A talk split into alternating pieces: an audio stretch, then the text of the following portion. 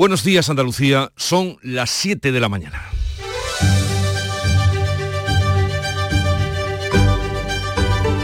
Despierta tu mente, descubre la realidad.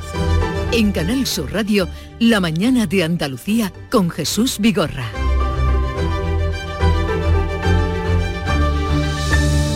Este miércoles es el primer día de un puente largo que viene con frío y riesgo de lluvia que irá remitiendo a medida que nos acerquemos al fin de semana. Las precipitaciones de la última semana han recuperado ligeramente los embalses andaluces que están por encima del 20% de su capacidad. El gobierno andaluz se adelanta ante el riesgo de que la sequía se prolongue hasta el verano y ha aprobado el Plan Sequía Plus que prevé el transporte de agua en barco hasta la costa de Málaga y el campo de Gibraltar para hacer frente a una situación que pudiera crearse en verano. La consejera Carmen Crespo, consejera de Agricultura, explica que ya los puertos están preparados. Estaríamos en disposición de tener que utilizarlos en el verano. Los barcos son financiados a través de los operadores. Le hemos pedido al secretario de Estado que apoyen a los operadores en esta medida. Este martes nos deja un dato preocupante. Los alumnos españoles obtienen los peores resultados de la historia en matemáticas y ciencias, a excepción de los escolares de Castilla-León y especialmente los de la provincia de Soria. ¿por qué no se les prestará atención a lo que está pasando en estas provincias? Bueno, el deterioro ha sido superior en gran parte de los países europeos, principalmente por el parón que ha supuesto la pandemia. Según el informe PISA, que es el que da cuenta de estos datos, estas notas, los escolares andaluces siguen a la cola de España. La consejera de Educación, Patricia del Pozo, admite los malos datos, aunque puntualiza que la pérdida de conocimientos ha sido menor por la registrada en la media del país. No son buenos datos porque recogen, como digo, los efectos de la pandemia, pero sí hay que decir que Andalucía, su sistema educativo ha resistido infinitamente mejor. Este miércoles es festivo en toda España porque se conmemora el Día de la Constitución. La Carta Magna ha servido de marco de convivencia y desarrollo en los últimos 45 años, porque tal día como hoy era eh, el refrendo de los españoles. En el Congreso, Miquel Roca, uno de los padres de esa Constitución, de los que elaboraron la Carta Magna, ha defendido su vigencia y ha alertado del riesgo de que una reforma ahora se convierta en el pretexto para otra pelea. Roca recuerda que la del 78 es la única de las constituciones españolas refrendada por el pueblo. El 90% de los ciudadanos españoles dijeron que sí. Y sabían a lo que decían que sí. Libertad, paz, progreso. En los últimos tiempos, la Constitución está sometida a tensiones por decisiones del Gobierno como conceder la amnistía a los condenados por el procés y los graves altercados en Cataluña tras el juicio. También tensión por el pulso en el sector judicial, especialmente con el Consejo General del Poder Judicial, que lleva ya cinco años caducado. El Gobierno rechaza la propuesta del líder del PP, Núñez Feijó, de negociar la renovación en paralelo a la reforma de la ley que permita que los vocales los elijan los jueces. Hagamos una apuesta por la independencia del Poder Judicial, hagamos una ley para incidir en esa independencia y renovemos el Consejo. Y esto se puede hacer de forma simultánea. La portavoz, por su parte, del Gobierno, Pilar Alegría, defiende que se renueva el órgano antes de negociar la reforma de la ley. Renovación del Consejo General del Poder Judicial. Cumplimiento de la Constitución y posteriormente se podrá dialogar, pero es improrrogable. De todos estos asuntos hablaremos a partir de las 9 con Agustín Ruiz Robledo, catedrático de Derecho Constitucional de la Universidad de Granada. Pero la noticia más llamativa ha sido la ruptura de Podemos consumar. Llegó, se consumó y la retirada de Podemos al grupo mixto en el Congreso. La noticia la avanzaba Pablo Iglesias y le ha puesto voz el diputado Javier Sánchez Serna. Las reglas no son iguales para todos los miembros de esa coalición. Ya Podemos hasta ahora no se le ha permitido hacer política. El movimiento obligará al gobierno a negociar con los morados el apoyo de sus cinco diputados en cada votación. Los de Yolanda Díaz, que habían arrinconado a sus socios y los habían excluido del gobierno, les acusan de victimistas. Lo cierto es que la coalición comenzó forzada por las elecciones y el resultado ha sido la crónica de una separación anunciada. La mañana de Andalucía. Contigo aprendí que existen nuevas y mejores emociones. No, no está dedicada a la ruptura de Podemos Consumar. No, no. Esto es, suena el bolero porque la Organización de las Naciones Unidas de Educación y Ciencia y Cultura, la UNESCO, declaraba anoche, al filo de las nueve, el bolero como patrimonio cultural inmaterial de la humanidad a propuesta de Cuba y México. Tiene más de siete días mayores mis y fue defendido como identidad de emoción y de poesía hechas canción. Con tal motivo, estamos escuchando al gran Armando Manzanero, alma y voz de todos los boleros, en Contigo aprendí. El día en que te conocí.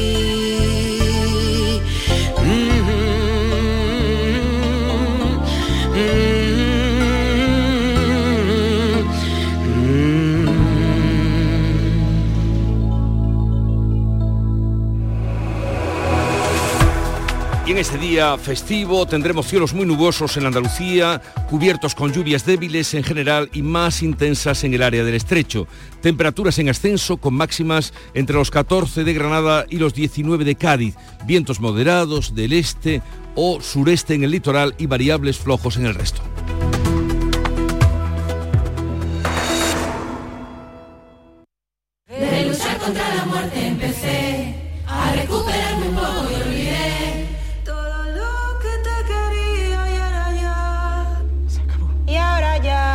Ahora ya no estás sola. Ahora ya España es otra. Delegación del Gobierno contra la Violencia de Género. Ministerio de Igualdad, Gobierno de España. Hola, amigo Nicolás. Hola, Baltasar, Gaspar, Melchor. He estado ayudando en las tiendas MGI y ahora necesito vuestra ayuda para repartir todos los juguetes. En MGI, los juguetes de primeras marcas están a 10, 15 y 20 euros. Cuenta con nosotros, amigo Nicolás. Nosotros también te necesitaremos. En tiendas MGI nos dan mucho trabajo. En Canal Sur Radio, la mañana de Andalucía con Jesús Vigorra.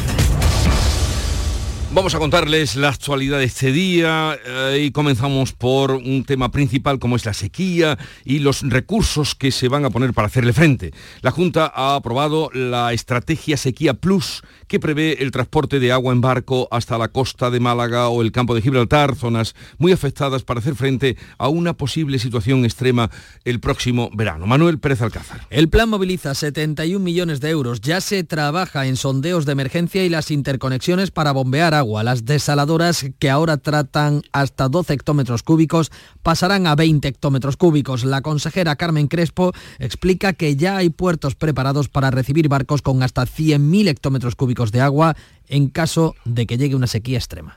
En este caso, los puertos de Málaga y de Algeciras están ya eh, preparados para poder recibir esos barcos. Ya hemos contactado con la autoridad portuaria que tiene a disposición ese mecanismo que permita, en este caso, en Duque Alba, tener la posibilidad de la llegada de esos barcos a esas dos zonas eh, complejas en la situación de sequía.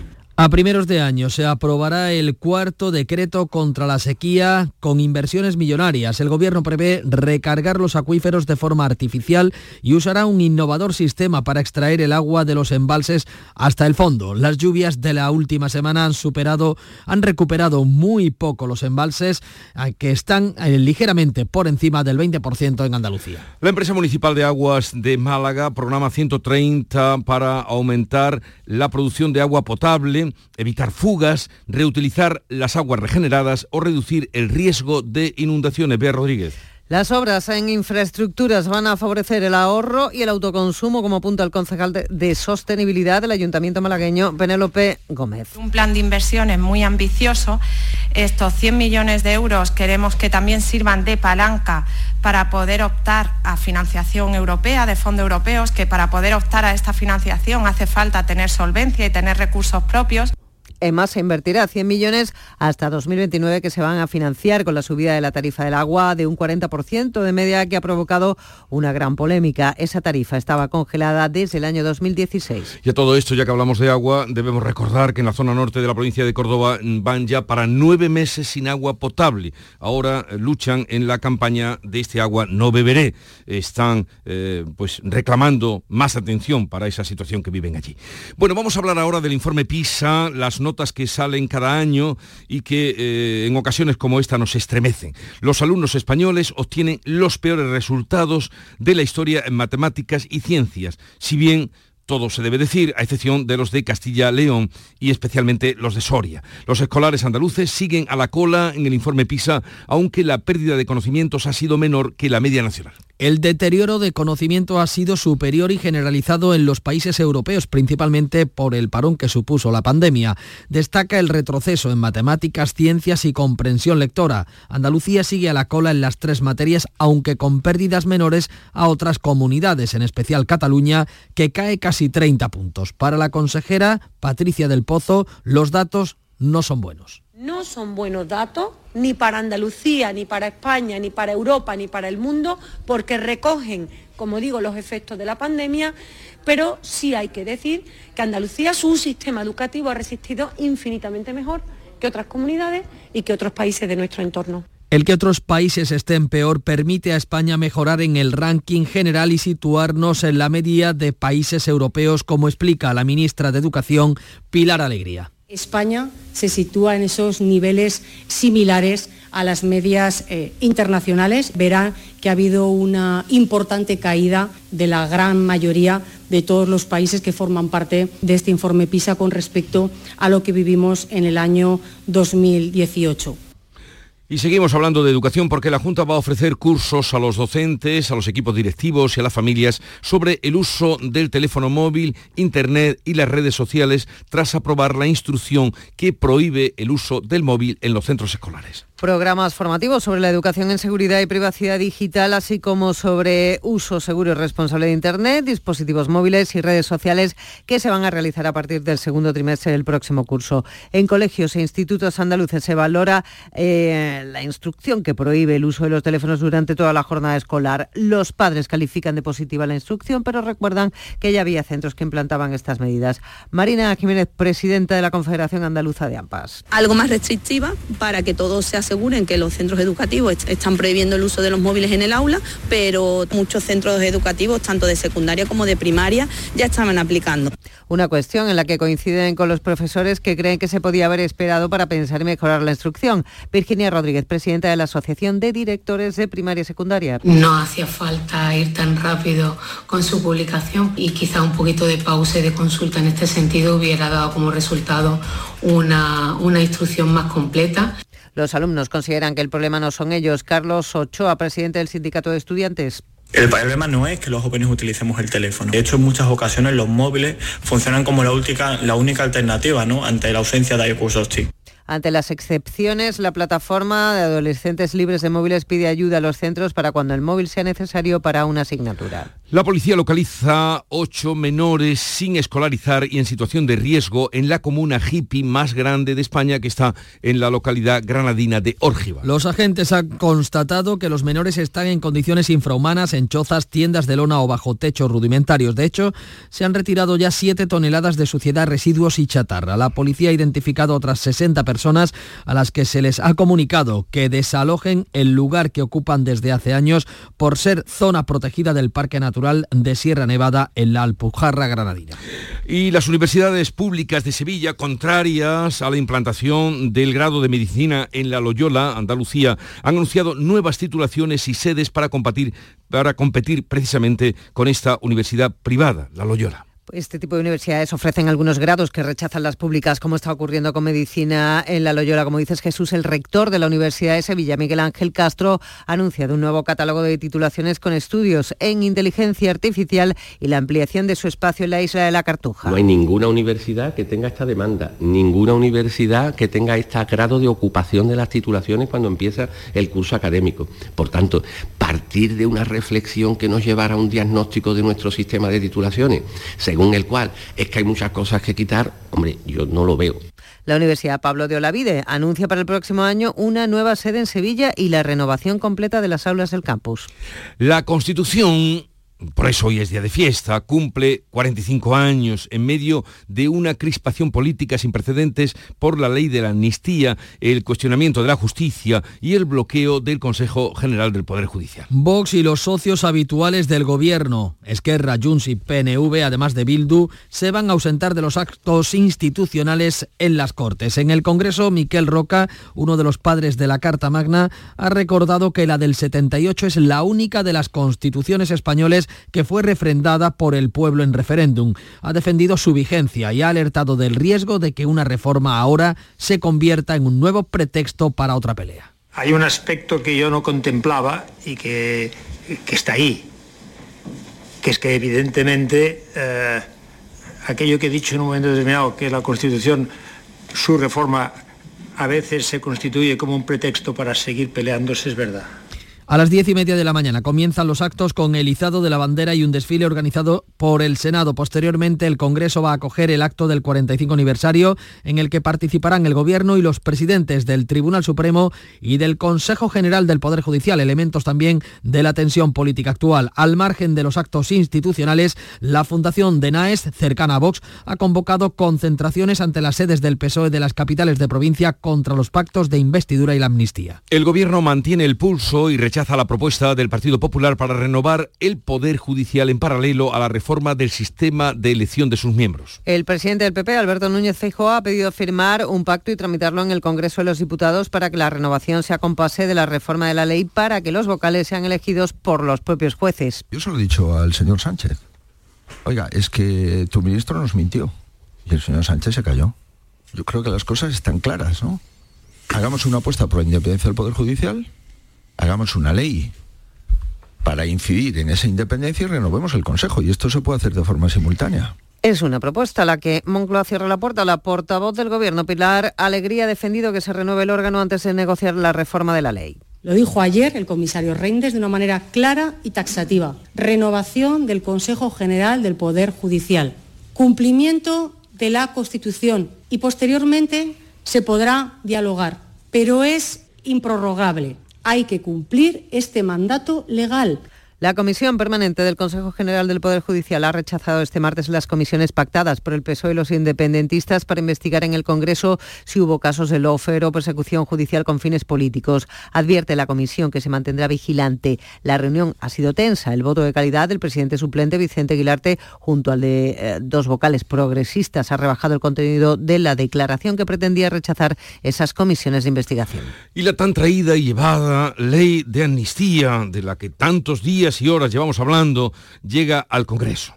Porque el próximo martes, día 12, el Pleno del Congreso va a celebrar el primer debate sobre la ley de amnistía tras el visto bueno de la Junta de Portavoces, eso sí, con el rechazo de PP y Vox. La mayoría de PSOE y los grupos de la investidura garantizan la tramitación de la ley. El nuevo portavoz del PP, Miguel Tellado, ve toda una declaración de intenciones en la rapidez de la tramitación. El portavoz socialista en el Congreso, Pachi López, justifica la urgencia para tramitar la ley y las tres comisiones de investigación sobre el lofer. Esta legislatura arranca con una ley que pretende borrar los delitos de una élite política independentista. No sé qué puede haber de progresista en esta ley. El primer proyecto de ley del Gobierno va a ser la ley de paridad, y eso también anticipa por dónde quiere avanzar este Gobierno. Incluimos como propuesta del Grupo Socialista la proposición de ley de amnistía y también la constitución de las tres comisiones de investigación. La Asociación Profesional de la Magistratura y la Asociación de Fiscales, ambas mayoritarias, han mostrado en Bruselas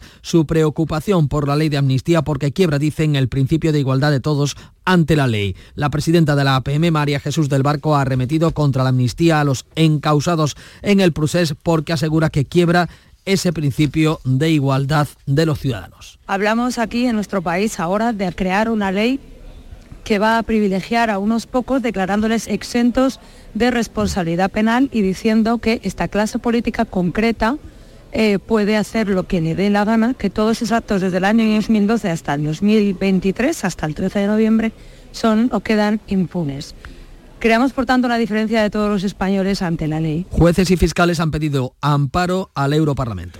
Pero sin duda la noticia política más llamativa saltó ayer y fue la ruptura de Podemos con Sumar. Podemos se pasa al grupo mixto en el Congreso. Ahí eh, encuentra refugio. El movimiento obligará al gobierno a negociar el apoyo de sus cinco diputados, los de Podemos, en cada votación. Podemos ha dado el paso después de que Sumar les haya denegado este martes participar en el debate en el Congreso sobre el conflicto de Oriente Próximo. La noticia la avanzaba en sus canales Pablo Iglesias y le ha puesto voz el diputado Javier Sánchez Serna. Las diputadas y el diputado en este caso de Podemos no podemos hacer política en el grupo parlamentario de Sumar.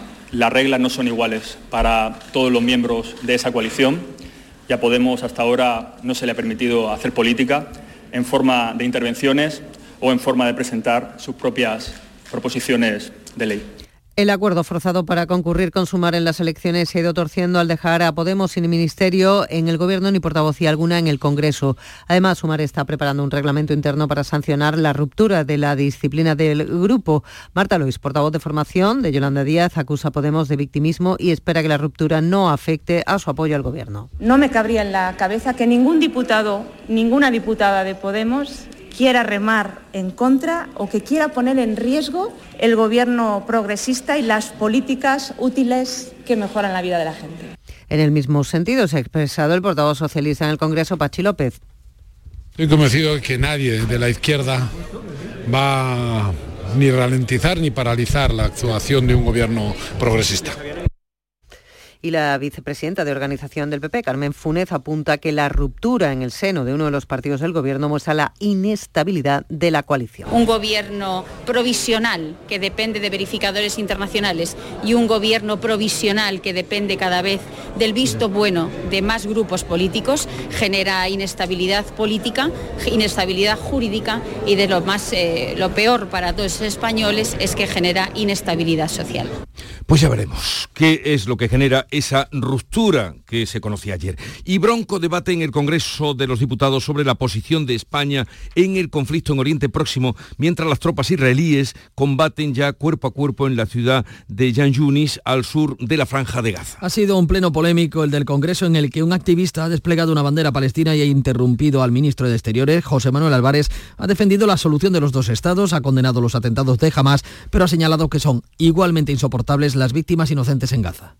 Son insoportables las más de 1.200 víctimas israelíes del atentado terrorista. Son insoportables las miles y miles de víctimas civiles palestinas. No podemos permitir que continúe el horror para los niños y las niñas que solo desean vivir en paz. El popular Esteban González Pons ha puntualizado que Israel y Hamas no son equiparables. El presidente fue incluso más allá de la equidistancia entre un Estado democrático y una banda terrorista cuando exigió en Rafa, en el día menos oportuno, un reconocimiento del Estado palestino unilateral y punitivo para Israel. Los, tanques y las fuerzas terrestres israelíes combaten ya en el centro de Jan Yunis, en el sur de la franja, donde Israel ubica la sede de las brigadas de Al-Qassam, el brazo militar de Hamas y de su líder. La población tiene ahora que volver a marcharse y se dirige hacia Rafah, el paso fronterizo con Egipto, y consecuencias de este conflicto. Bruselas alerta del alto riesgo de atentados terroristas en la Unión Europea durante la Navidad, mientras el ministro español de Interior pide no trasladar sensación de inseguridad. 7.23 minutos de la mañana, en un momento vamos con la revista de prensa. La mañana de Andalucía. Úbeda y Baeza han implantado una nueva señalética turística con TICs en sus centros históricos dentro de las operaciones 2.2 Úbeda Ciudad Inteligente y 2.3 Baeza Ciudad Inteligente. Edusi Úbeda Baeza 2020. Proyecto cofinanciado al 80% por la Unión Europea a través del Fondo Europeo de Desarrollo Regional. Una manera de hacer Europa. thank you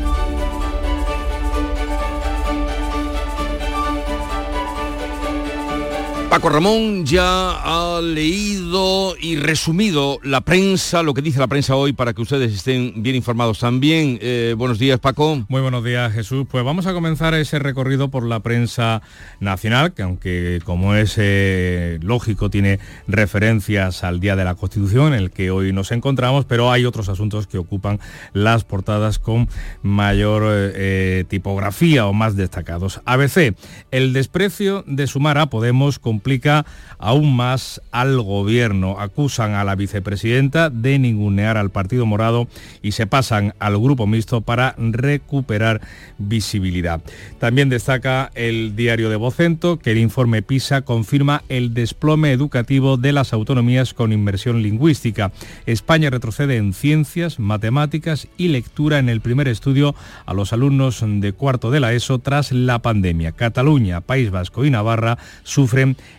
el, mayor descenso en una década. El diario El País también abre con esa ruptura de Podemos consumar y complica más la legislatura. Dice, dimiter, consecuencia de esta ruptura, es la dimisión del líder del partido en Madrid, del Partido Morado, y también de la catalana Albiach, que ha dejado la militancia. El gobierno dependerá ahora, dice el diario de Prisa, del voto de Podemos que peleará los presupuestos. La fotografía de portada es para el premio Nobel de Literatura John Fosse, prefiero vivir de manera más de la manera más aburrida posible, declara una semana antes de que recoja el galardón literario. Sobre la Constitución, dice el país cumple 45 años con los puentes rotos para su reforma y también destaca en una columna de salida que España propone en la Unión Europea un plan para recortar la deuda pública.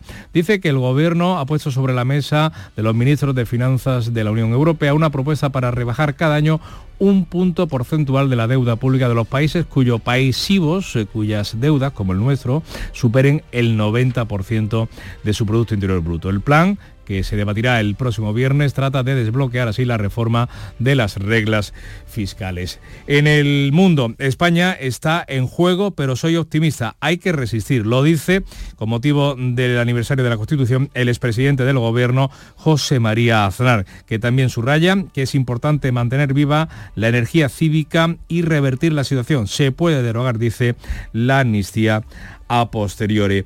También se hace eco el diario mm, El Mundo de la ruptura de Podemos Consumar, del informe PISA y de que Madrid arrebata a Barcelona el Gran Premio de España de Fórmula 1. Eso será a partir de 2026. De PISA me quedo con este titular de la vanguardia. La educación retrocede en el mundo, cae en España y se desploma en Cataluña. Dice el diario de Godó que la pandemia afectó negativamente al nivel ah, educativo mundial, que ha registrado la mayor caída de la historia en los países de la OCDE, de los países con economías más desarrolladas. La fotografía de portada es para Podemos, que se divorcia de Sumar, aunque no aparece nadie de Podemos en la fotografía, es la vicepresidenta eh, del gobierno, Yolanda Díaz, y el líder mm, de Más País, Íñigo Errejón. En cuanto a las noticias que tienen que ver con la Constitución, dice La Razón en una encuesta que el 60% de los socialistas cree inconstitucional la amnistía. Más del 55% de los encuestados considera que Sánchez debilita la Constitución, la Carta Magna, con sus pactos con Junts y Esquerra Republicana. A ver, ¿y algún apunte de las eh, principales cabeceras andaluzas? Pues rápidamente, Córdoba, eh, España obtiene el peor resultado académico en el informe PISA. Ideal, el profesorado celebra la norma andaluza que prohíbe el móvil hasta en el recreo sur. La Junta prohíbe el uso de los móviles en los colegios e institutos salvo casos justificados. La voz de Almería, pérdidas de 1.300 millones de euros por el cambio climático, es un informe de COAC. El diario de Cádiz, el precio de la vivienda en Cádiz sigue imparable y bate su récord. Por cierto, fotografía para eh, el gigante de los mares, el Icon of the Sea, que ayer atracaba en Cádiz. Ideal de Jaén, desarticula en Jaén dos talleres de armas ilegales para organizaciones criminales.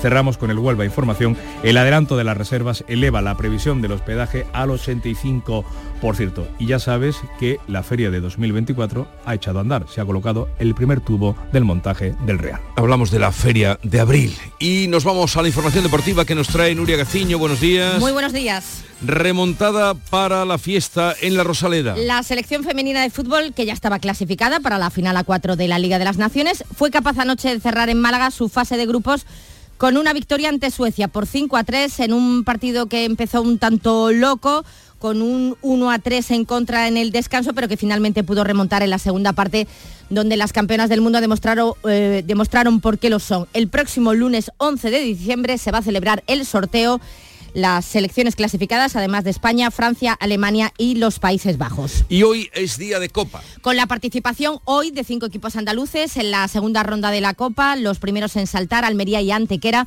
los dos juegan a las 12, los almerienses visitan al Barbastro Aragonés mientras que la Antequera recibe al Huesca a las 5. Turno para el Málaga, que también juega en casa. En la Rosaleda se ve las caras con el Eldense. A las 7 el Betis... Eh, eh, visita al Villanovense, mientras que el Sevilla a las 9 visita a las Astorga. Ya mañana será turno para el Cádiz y Linares. El Granada se mueve en los despachos. ¿Por qué, Nuria? Porque se encuentra ultimando el traspaso de Brian Zaragoza al Bayern de Múnich. El acuerdo está a punto de cerrarse pagará el Bayern 15 millones, pero se va a quedar cedido en el Granada hasta final de temporada. Esa es la buena noticia al menos. Eh, hasta el lunes, ¿no? Pues sí, no lo sé. Ya, pues a disfrutar. Chao. En Canal Sur Radio, La mañana de Andalucía con Jesús Vigorra. Acaban de dar las siete y media de la mañana de un día festivo. Y vamos a darles cuenta ahora con Paco Ramón de los titulares más destacados para que ustedes estén informados donde quiera que estén, en la calle, en el coche, en la cama o en el baño. La Junta destinará otros 70 millones para la lucha contra la sequía. El Ejecutivo trata de aportar 220 hectómetros cúbicos más de agua. Para ello llevará a cabo nuevas infraestructuras de aguas residuales, desaladoras portátiles y también se plantea el uso de barcos para transportar el líquido elemento a los puertos andaluces en caso de que la sequía, la sequía siga empeorando. Las reservas están hoy al 20%. El informe PISA sobre la situación de conocimiento y comprensión de los escolares sitúa a los alumnos andaluces andaluces a la cola en matemáticas y en lectura. La pandemia ha contribuido a empeorar los registros del sistema educativo en toda España en un contexto de deterioro generalizado especialmente en los países europeos. La Junta admite que los resultados no son buenos, pero sostiene que ha resistido mejor el parón del COVID. La Constitución cumple hoy 45 años en medio de un clima de crispación política. La amnistía y la negociación del PSOE con los independentistas catalanes en Suiza se traslada a los actos institucionales de hoy con las ausencias señaladas de Vox y de la la mayoría de los socios parlamentarios del gobierno, un enfrentamiento que PSOE y PP mantienen en la renovación del Poder Judicial. Israel inicia la tercera fase de su ofensiva tras entrar en Jan Yunis. Los tanques israelíes están ya en el centro de la ciudad del sur de Gaza. En ella se esconde el líder de las brigadas de Hamas, Yassin War, al que Tel Aviv responsabiliza mm, de la matanza del 7 de octubre. En el Congreso, dos activistas interrumpen la comparecencia del ministro Álvarez y despliegan una bandera palestina. El gobierno se replantea el impuesto extra a las energéticas. Lo dice la vicepresidenta Teresa Rivera que reconoce que la fiscalidad se puede corregir por la necesidad de inversiones para la transición energética. Lo ha dicho en Dubái y en Dubái el gobierno andaluz ha explicado que nuestra comunidad ha multiplicado por 100 la potencia de autoconsumo eléctrico en cinco años. Y en cuanto al tiempo, previsión del tiempo para hoy. Pues como ven los andaluces, eh, cielos eh, muy nubosos, cubiertos, con lluvias débiles en general, aunque serán más intensas, eso sí, en el área del estrecho. Temperaturas en ascenso, con máximas que vamos a tener entre, que van a oscilar entre los 14 grados de Granada y los 19 de Cádiz. Vientos moderados del este o sureste en el litoral y variables flojos en el resto. Son las 7.33 minutos de la mañana y en un momento vamos a las claves económicas del día. Te ayudamos a darle la vuelta a tus ahorros. Descubre lo que puedes conseguir con la cuenta 360 de Cajamar. Y no le des más vueltas. Consulta la información de requisitos y vinculaciones de la cuenta 360 en tu oficina más cercana o en gcc.es barra cuenta 360. Cajamar. Distintos desde siempre. En este país, no importa quién seas, de dónde vengas o en qué Dios creas, aquí todos y todas somos iguales. ¿Y sabes por qué? Porque lo dice nuestra Constitución. Feliz 45 aniversario. Sorteo de la Constitución. Loterías y apuestas del Estado. Loterías te recuerda que juegues con responsabilidad y solo si eres mayor de edad. Las claves económicas con Paco Bocero. Paco, buenos días. Buenos días Jesús, ¿qué tal? ¿Qué tal? Eh, de fiesta, de fiesta, de... Vaya, de fiesta. De fiesta. Oye, claves económicas, pero primero un repaso a la actualidad de la prensa especializada. ¿Qué dicen? Pues mira, comenzamos como siempre por expansión y se refiere al negocio de las cripto, de los criptoactivos. En este caso señala que BBVA va a impulsar su negocio de custodia de criptoactivos para clientes institucionales. en cinco días eh, se refiere a las limitaciones de Hacienda de las ventajas fiscales a la empresa familiar. Por su parte, en El Economista eh, vuelven a titular con, con la apertura con laboral y señalan que las horas reales cotizadas en el sector privado se van estancando pese a la mejora de la afiliación de los datos que conocimos el lunes. Y finalmente en Invertia señalan y advierten que el gobierno va a impulsar un aluvión de leyes antes de aprobar el decreto omnibus, antes de que acabe el, año, y ahí tenemos reformas diversas de la función pública, reforma del empleo, etcétera, etcétera, etcétera. Y ahora pues nos vamos a ir con las claves, que aunque con este festivo nos van a citar muchas en el, en el exterior. ¿eh? Eh, te, te escuchamos, a ver, cuéntanos. Y pues mira, vamos a comenzar con la OCDE, que hoy va a publicar su informe anual sobre ingresos fiscales, con datos sobre el peso de los impuestos en el PIB y la recaudación por las diferentes administraciones. Un informe que siempre se espera con mucha atención para entrar en ese debate viejísimo de los impuestos. Y además en esta edición va a haber un análisis especial sobre los efectos que ha tenido que tuvo la subida de precios energéticos el año pasado tras la invasión rusa de Ucrania. Oye, y ya que estamos con instituciones económicas, nos vamos con el FMI, el Fondo Monetario, que va a celebrar en Washington un diálogo público conducido por su directora general, Cristalina Georgiova, sobre las perspectivas económicas globales, la fragmentación de la economía ahora mismo en el mundo y el papel sobre todo que juega y debe de jugar el fondo. Por cierto, que el domingo Javier Milei accederá oficialmente a la presidencia argentina y el Fondo Monetario en teoría debe jugar un papel muy relevante en la política económica que pueda adoptar finalmente o que vaya a adoptar finalmente el nuevo presidente de un país tan importante para el continente americano. Y por cierto, los consejeros delegados de los ocho mayores bancos norteamericanos intervienen hoy a mediodía, hora estadounidense, ante un comité del Senado para discutir sobre diversas medidas de política económica, donde también seguramente tendrán sitio en esa agenda de discusión la estabilidad financiera, la evolución de su mercado hipotecario, salarios y derechos de trabajadores y el cambio climático. Como ves, una excelente medida de transparencia y discusión pública de asuntos realmente relevantes que nos dan envidia que se pueda hacer de una forma tan normalizada. Eh, muy bien, y como decías, pues noticias de ámbito internacional. ¿Alguna clave más, Paco? Pues mira, sí te daría alguna porque nos afecta directamente a nosotros en nuestros bolsillos, a quienes tengamos una hipoteca, que los tenemos muchos especialmente a tipo variable. Y es que para empezar, las declaraciones a Reuters de la consejera del BCE alemana Isabel Schnabel, que está alineada tradicionalmente con el bando de los halcones, es decir, los más duros de la entidad, en las que considera no solo que los tipos no van a seguir subiendo en Europa, sino que descarta eh, sino que no descarta una bajada en los próximos seis meses por la evolución de la inflación y ayer vimos que de nuevo los tipos de las letras 6 y 12 meses, que de la última subasta del Tesoro de estos instrumentos que se celebró ayer, bajaron y de forma mm, llamativa. De hecho, las letras 6 meses lo hicieron del 3,74 al 3,62 y las de 12 meses, el instrumento más habitual durante este último año, han sido del 3,63 al 3,32. Son los niveles más bajos desde mayo y como decía el otro, va, va habiendo señales, va habiendo señales. Bien, hoy es día de fiesta y por eso vamos a volver o vamos a pedir a Paco una clave musical, que es lo propio de los viernes, pero hoy vamos a regalarles qué canción. Pues mira, un clásico que cumple 40 años, aunque el disco en el que se incluyó se publicó finalmente en febrero del 84, pero ya sonaba desde el otoño del 83. Una melodía que se hizo muy popular para la apertura de los telediarios de entonces. Esta eh, ocasión es una versión acústica de 2016. Me refiero a Waterfront de los escoceses Simple Minds.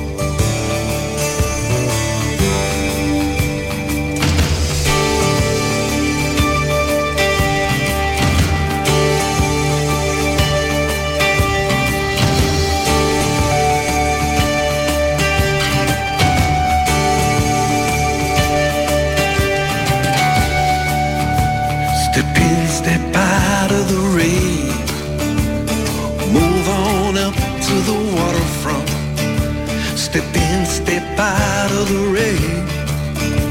Gonna walk on up to the waterfront. Step one million years from today. Step on up to the waterfront. Get in, get out of the rain.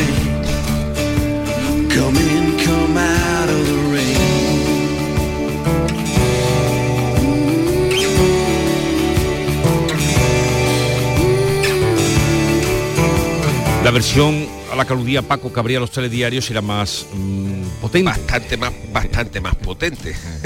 Pero seguro que la melodía la habrán recordado. Paco, que tengas un bonito día de fiesta. Igualmente, hasta mañana Jesús. Adiós.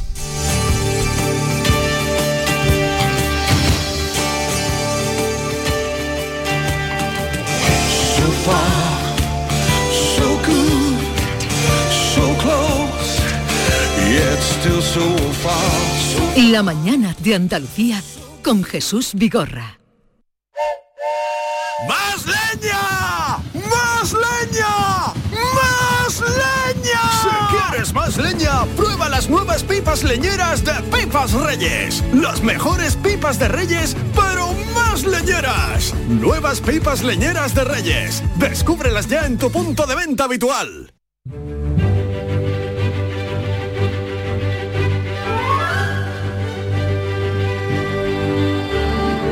Y hoy, no sé si ustedes habrán quedado en la cuenta, tal vez no, hoy es San Nicolás de Bari. De Bari. Es eh, el Santa Claus que conocemos, Pero, ¿no? eh, Dicen que ahí está su origen. Pero Nicolás, San Nicolás, no estuvo nunca en Bari, lo que pasa es que allí reposan sus restos, mortales eh, en Bari. Él participó en el concilio de Nicea. Eh, murió tal día como hoy, de ahí que sea su santo, en el año 345.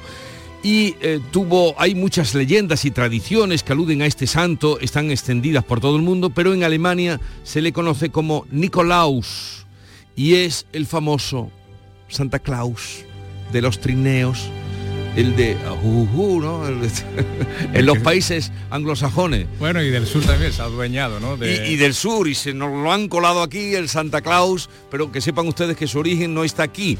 Está eh, pues eh, en tiempos del emperador Licinio, que fue, lo, trincó, Licinio lo, trincó, lo encerró, pero luego vino, curiosamente, fue liberado bajo el, eh, el imperio de Constantino, que era malísimo con los cristianos, pero no sé por qué este hombre, eh, pero, pero, por cierto, nació en Turquía, ¿eh? Sí, él- bueno, hay diferencia, ¿no? Si era, porque él era de familia griega, lo que no sé si era turco. Pero él nació en Patara, en Turquía. ah, en Turquía. Pero luego, no sé cómo, cosas de la historia, fueron los países nórdicos los que se lo apropiaron y, y de ahí el Santa Claus Y lo han exportado. y qué, y qué éxito ha tenido.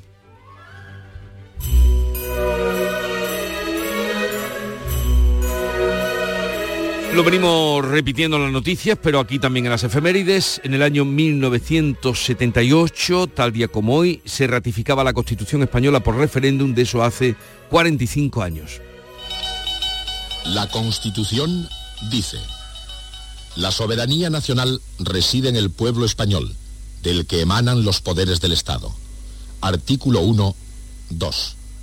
La forma política del Estado español es la monarquía parlamentaria. Artículo 1, 3. 6 de diciembre, Día de la Constitución. Tu derecho es votar. Vota libremente. Esta era la llamada eh, con una voz propia eh, de, de aquella época. Y que ayer recordaba precisamente mi- Miguel Roca, ¿no? Miguel Roca, uno de los padres de la de la Constitución, que fue la única carta magna en la historia eh, de, de las constituciones españolas que se votó, que pudo el pueblo votar y lo hizo un 90%. Ahora, estuvo cuando Roca dijo lo de la Constitución es un pretexto para seguir peleándose, me pareció lo más genial que con la diplomacia, que eh, que con lo que lo dijo. Y tal día como hoy de 2010, la justicia francesa condenó a la compañía estadounidense Continental Airlines por el accidente del Concorde, accidente que ocurrió en el año 2000, con 113 muertos, a una multa de 200.000 euros por homicidio involuntario y a indemnizar por daños y perjuicios con un millón de euros a Airlines. Una maqueta de tamaño natural, donde se puede entrar como si se tratara del primer vuelo, corresponde al Concorde, el gran avión supersónico destinado a las líneas civiles, en el que han colaborado técnicos y constructores franceses y británicos. Movido por cuatro motores de reacción, su velocidad de crucero será dos veces la del sonido a 17.000 metros de altura. Y la cita del día la tomo de un político, orador, filósofo del siglo IV antes de Cristo, fíjate, del siglo IV antes de Cristo. ¿De, quién es? ¿De quién es? De Isócrates, que es breve, breve. La Constitución es el alma de los estados. Supongo que aquí habrá una traducción libre o literaria, porque no sé la palabra constitución, Hipócrates, eh, y Sócrates. Y el alma, ¿no? Porque está muy de moda ahora, ¿no? Lo Pero- del cambio de alma, ¿no? Que- Pero esto está, eh, la constitución es el alma de los estados. En fin. Si escuchamos la voz de continuidad de antes, la soberanía popular, de ahí manan todos los poderes del Estado, Sí. pues podemos unirlo, ¿no? En fin, eh, vamos con otros asuntos eh, en un momento.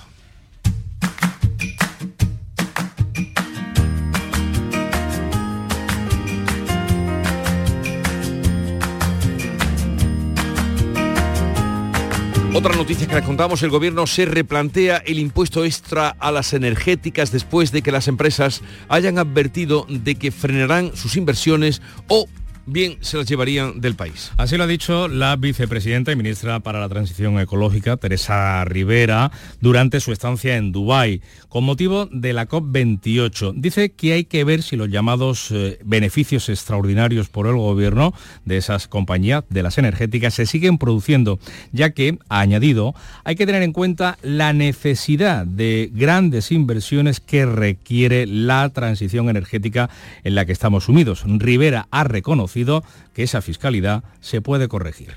Es importante trabajar sobre una actualización de si siguen existiendo o no esos beneficios extraordinarios que mm, intentaban ser identificados en esa, en esa figura. Eh, mm, si no, la fiscalidad habitual se puede corregir, modular, pero ya no estamos hablando de beneficios extraordinarios, estamos hablando de otra cosa. Estas declaraciones de la vicepresidenta se han producido unos días después tan solo de que Repsol volviera a amenazar con llevarse a Portugal o a Francia sus inversiones en hidrógeno verde por la falta de seguridad jurídica y también fiscal. En total, las petroleras han alertado al gobierno de que el impuesto extraordinario a las energéticas pone en riesgo la inversión de más de 16.500 millones de euros. Las energéticas, por cierto, al igual que la banca, tienen recurrido ese polémico impuesto ante la Audiencia Nacional. Andalucía ha multiplicado por 100 la potencia de autoconsumo eléctrico en cinco años. Actualmente hay 112.000 instalaciones de ciudadanos y empresas que generan, están generando su propia electricidad. Un dato que hemos conocido también en la COP28. Es una de las noticias que ha avanzado precisamente el consejero de Industria de la Junta de Andalucía durante su intervención en la cumbre del clima en Dubái. Jorge Paradela ha añadido que la energía limpia se está convirtiendo en el mejor activo de Andalucía para el crecimiento industrial, evitando además la emisión de 500.000 toneladas de CO2 a la atmósfera. Estamos convencidos de que este es un plan riguroso, enormemente enfocado, eh, targetizado en lo que necesita el sector para, para abordar esos grandes retos de productividad, digitalización, modernización, sostenibilidad. Los efectos del cambio climático provocarán unas pérdidas de más de 1.500 millones de euros para el campo almeriense en el periodo 2023-2030. El estudio lo ha hecho la COA y concluye que la situación de sequía estructural hace que sea necesario acometer medidas drásticas de forma urgente para paliarla. Rocío Amores. Es el resultado de un estudio que ha realizado COAG sobre el impacto del cambio climático en la agricultura del arco mediterráneo. Los mayores problemas irán asociados al incremento del estrés hídrico. Miguel Padilla es secretario general de COAG. Si sube la temperatura del 23 al 2030 un grado y medio, tenemos una merma de recursos hídricos de un 12%. ¿no? Si esa eh, subida fuese de 2 grados, estaríamos hablando de más de un 15%. Cítricos, hortalizas al aire libre, frutos secos, los cultivos más afectados por la falta de agua. La posibilidad de desalar agua es más fácil estando aquí cerca del mar, pero alarma los cambios tan drásticos que se están produciendo. Sierra Nevada espera abrir este miércoles el Telecabina Alhambra, que es una novedad eh, de, gran impacto, eh, que va a suponer también una mejora para las condiciones de los esquiadores y nuevas pistas en la zona de Borreguiles hasta una superficie de 4 kilómetros esquiables. Ayer fue el primer día en el que se pudo esquiar en la sierra, pero la nevada de esta pasada noche va a permitir ampliar la zona disponible para los deportistas. Jesús Reina. Desde primera hora los técnicos de Cetursa comprueban la situación. Cada día del puente se podrían abrir nuevas pistas y subir la ocupación hotelera que de momento baja entre el 30 y el 40%, tal y como esperan los empresarios. No será un puente que nos arregle una temporada, pero bueno, nosotros como hay que estar vamos a llevarlo y ya está para adelante. Respecto al último año, la verdad es que la apertura fue muy similar y bueno, esto no es como empieza, es como acaba. Así que contenta y optimista. Aunque la cita ineludible este año es sentarse en los primeros bancos calefactados del mundo, una innovación que se encuentra en la plaza del Hotel Maribel y que permite sentir los 35 grados de temperatura en ese lugar que muchos emplean para amortiguar las caídas cuando esquían o cuando patinan. Hoy miércoles van a operar unos 300 vuelos en el aeropuerto de Málaga. En total, desde ayer y hasta el domingo van a llegar o van a salir casi 1.900 vuelos del aeropuerto malagueño, que da eh, una idea de la actividad que tiene y del atractivo que tiene la Costa del Sol, que afronta un puente récord, más del 65% de ocupación, prevén los hosteleros, un 80% la Junta. José Valero. Los viajeros que llegaban a Málaga han demostrado que aquí se viene por múltiples motivos, algunos sorprendentes. Venimos a un retiro de silencio. Se va a celebrar aquí en Málaga y entonces venimos a pasar cinco días en silencio para meditar. Otros más clásicos. Vengo de Puente, de Barcelona. Me quedaban días de vacaciones y digo, pues para Málaga. incluso hay quien viene a trabajar y otros no. Bueno, algunos van a hacer turismo, otros vamos a trabajar, sí. La capital frigiliana, Torrox o Benalmádena son de lo más concurrido. Si tenían intención de ir al Caminito del Rey y no tienen entradas, déjenlo, está lleno. 15 años después, el aeropuerto de Córdoba, el aeropuerto de Córdoba, que lo tiene, vuelve a tener vuelo comercial. Será hoy cuando parta un vuelo charter a Praga. Las 180 plazas del paquete turístico de cuatro noches en la capital checa, oh, qué frío Praga, oh, qué frío, se agotaron en verano, nada más ponerse a la venta, supongo que por eso fue el atractivo en verano con el calor que hacía y en Praga el frío que hace estos días. El turoperador que ha impulsado la ruta anunciará en los próximos días nuevos vuelos charter desde Córdoba para distintos puentes de 2024. Antonio Postigo. De momento, los destinos van a ser solo de la Unión Europea, ya que el aeropuerto cordobés aún carece de control de pasaportes, lo que ha frustrado otro paquete turístico en esta fecha previsto para Estambul. Según el delegado de Mapatours en Andalucía, el turoperador que impulsó la iniciativa de los charters a Praga, Esteban Gómez, el aeropuerto de Córdoba no solo tiene capacidad de generar emisión de turistas cordobeses, sino también visitas desde otros países europeos a nuestra ciudad. Porque está muy bonito esto de, volar a, Praga. Nosotros somos un tour operador, eh, emisor, pero como cordobés, muy, ilusionado y con muchas ganas que también sea un aeropuerto receptivo donde lleguen pasajeros de, de, de otros países que sería lo interesante también para la ciudad. En el horizonte, tras el primer paso dado con estos vuelos charter, aparece como un deseo del sector turístico la llegada de rutas regulares que enlacen Córdoba con ciudades europeas, después de que se haya ampliado la pista, remodelado el edificio terminal y activado los elementos de seguridad necesarios. Los servicios jurídicos de Roquetas de Mar estudian la sentencia firme del Tribunal Supremo que obliga a derribar 129 apartamentos de Playa Serena consideran nula la licencia de obras dada por el ayuntamiento. ¿Qué ha pasado, Antonio Hermosa? Son 129 viviendas situadas en el edificio Balcón del Golf de Playa Serena junto al campo de golf del mismo nombre. El Supremo obliga a indemnizar a los propietarios. El presidente de la comunidad, Fran Lubián, exige responsabilidades y una solución. No nos avisó con tiempo de que esto es legal y que no se puede comprar. Ahora hace poco tres familias han comprado tres viviendas también. La Junta de Andalucía inició el pleito en 2015 tras comprobar que las viviendas se vendían como residenciales cuando la licencia de 2003 se había dado para apartamentos turísticos. El PSOE y con Andalucía piden un pleno urgente y la dimisión del alcalde Gabriel Amat.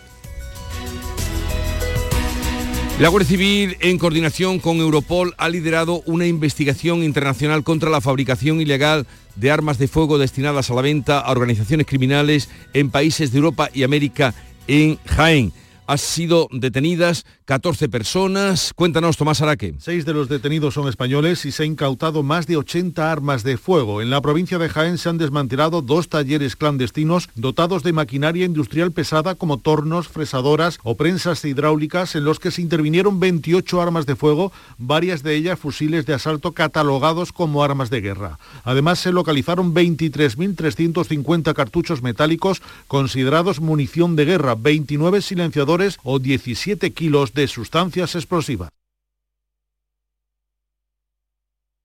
Último sorbo de Copa de 2023. Segunda eliminatoria de la Copa del Rey a partido único con los nuestros en juego. Málaga, Eldense, Villanovense, Betis y Astorga, Sevilla. Y además todos los detalles del Barbastro, Almería y Antequera, Huesca. Síguenos este miércoles en la gran jugada de la Copa del Rey en Canal Sur Radio y Radio Andalucía Información desde las 5 de la tarde con Jesús Márquez. Contigo somos más deporte. Contigo somos más Andalucía. Aquadeus, el agua mineral natural de Sierra Nevada, patrocinador de la Federación Andaluza de Triatlón, les ofrece la información deportiva. Información deportiva con nuestra querida Nuria Gaciño, a la que yo despedía hasta el lunes, pero claro, no, no recordaba que tenías que volver aquí y que luego tienes que volver a las Sí, luego 8. también, claro, O sí, sea que sí. ya te diré adiós después, pero realmente tú mañana te vas Eh, sí. o no vienes. Lo que pasa es que me quedé con las dudas porque no sé de, de ti, sobre ti no sé nada. Pero no tienes que dudar nunca. No tienes que dudar aquí. Aquí, facto. Bueno, Bueno, cuéntanos, Nuria. pues Y- vamos ya con el tema, la selección femenina de fútbol que fue capaz anoche en Málaga de demostrar el por qué es la actual campeona del mundo. En un partido donde ya no había nada en juego, puesto que España ya había conseguido, como saben, la clasificación para la final a 4 de la Liga de las Naciones. Se empezó mal. El partido ante Suecia comenzó un tanto descontrolado, tal es así que en el descanso las españolas perdían por 1 a 3. Ya en la segunda parte el solitario tanto de Salma Parayuelo pues se le pudieron unir. Es Alma Parayuelo que marcaba en la primera parte, pues en la segunda parte se unieron los goles de Atenea del Castillo, Fiamma y dos de Mariona Caldentey que sirvieron para lograr la remontada y la victoria final por 5 a 3. Muy contenta Mariona al final del partido, pero reconoce que no se pueden encajar tantos goles en tan poco tiempo. Hemos vuelto a tener un momento de desconexión y luego cuesta remontar los partidos. Hoy nos ha salido bien, creo que hemos merecido ganar y que hemos estado bien, pero está claro que, que tenemos que mejorar muchas cosas porque luego el día que no entran, pues meterle cinco goles a Suecia no es fácil, así que bueno, contentas por la actitud, por la remontada, pero creo que no nos pueden meter tres goles tan rápido. La remontada provocó la fiesta absoluta en la Rosaleda, donde además se batió el récord de asistencia con 15.896 espectadores, algo que ha agradecido la seleccionadora Monse Tomé. Con el ambiente que hemos tenido hoy, ese número 12 que, que nos ayuda, que al final en la primera parte pues íbamos con desventaja, pero las jugadoras eran capaces de levantar a la gente de, los asientos y en esta segunda parte, en los momentos complicados, ya lo comenté ayer, que ayuda, la gente ayuda mucho y, y darle también las gracias por el apoyo. El próximo lunes 11 de diciembre se va a celebrar el sorteo que va a definir las semifinales de la Liga de las Naciones que se disputarán entre el 21 y el 28 de febrero en una sede aún por definir. Además de España, las otras tres selecciones que han logrado clasificarse son Francia, Alemania y los Países Bajos. Las finalistas de la Liga de las Naciones obtendrán billete directo para los Juegos. Y los que buscan hoy billete para la tercera ronda de la Copa del Rey serán cinco a- eh, equipos andaluces, los primeros en saltar a escena, el Almería y el Antequera. Los dos juegan a las 12 del mediodía. Los almerienses visitan al Barbastro Aragonés de la Segunda Federación y el técnico garitano, que no las tiene todas consigo, solo piensa en la Copa al menos para levantar el ánimo. Queremos pasar, tenemos la obligación de pasar porque somos un equipo de superior categoría y bueno, este tipo de partido siempre digo que suele ser difícil, a un único partido y en el campo del rival y hay que tener el máximo respeto y jugar con, con la máxima intensidad para, para pasar de, de eliminatoria. El Antequera, por su parte, recibe al Huesca. Se espera lleno absoluto en el Maulí para intentar que se cumpla el deseo de este aficionado del Antequera que le ha pedido lo siguiente que van a escuchar a los Reyes Magos. Quiero que en la noche más bonita y mágica del año, mi equipo, el equipo de todos los antequeranos, reciba a uno de los más importantes del país en nuestra casa. Pues para ello hay que ganar hoy al Huesca. A las 5, turno para el Málaga, que también juega en casa. En la Rosaleda se ve las caras con el Dense y Pellicer, que confía en seguir adelante. Nosotros pues vamos a intentar competir en nuestro estadio y sobre todo también pues mm, soluciones de ver jugadores que no están participando mucho. A las 7 el Betis se desplaza a Extremadura para enfrentarse al Villanovense y a las 9 el Sevilla visita la Astorga. En el conjunto verde y blanco la columna vertebral se queda en casa y es por ello que Pellegrini avisa.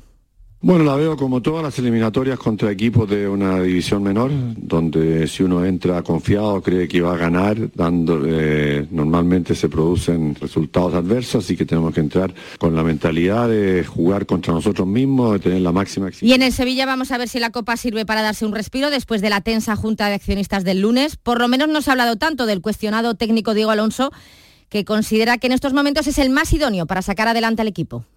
Ni me sorprende ni, ni, lo contrario, simplemente creo mi trabajo y me ocupo, me imagino que la gente que, que, que, está aquí en el club y que me ve entrenar todos los días y trabajar todos los días y ve cómo juega el equipo, entenderá eh, que soy el indicado para poder seguir este, trabajando y llevando el, el, proyecto adelante. Y hoy, evidentemente, los resultados no son los mejores, pero convencido que con trabajo y con, con actitud y creyendo se puede salir adelante. Ya mañana el Cádiz viaja a Aranda del Duero para medirse a la Arandina a las 7 de la tarde y el Linares cerrará a las 8 la participación andaluza con su partido en casa frente al Elche.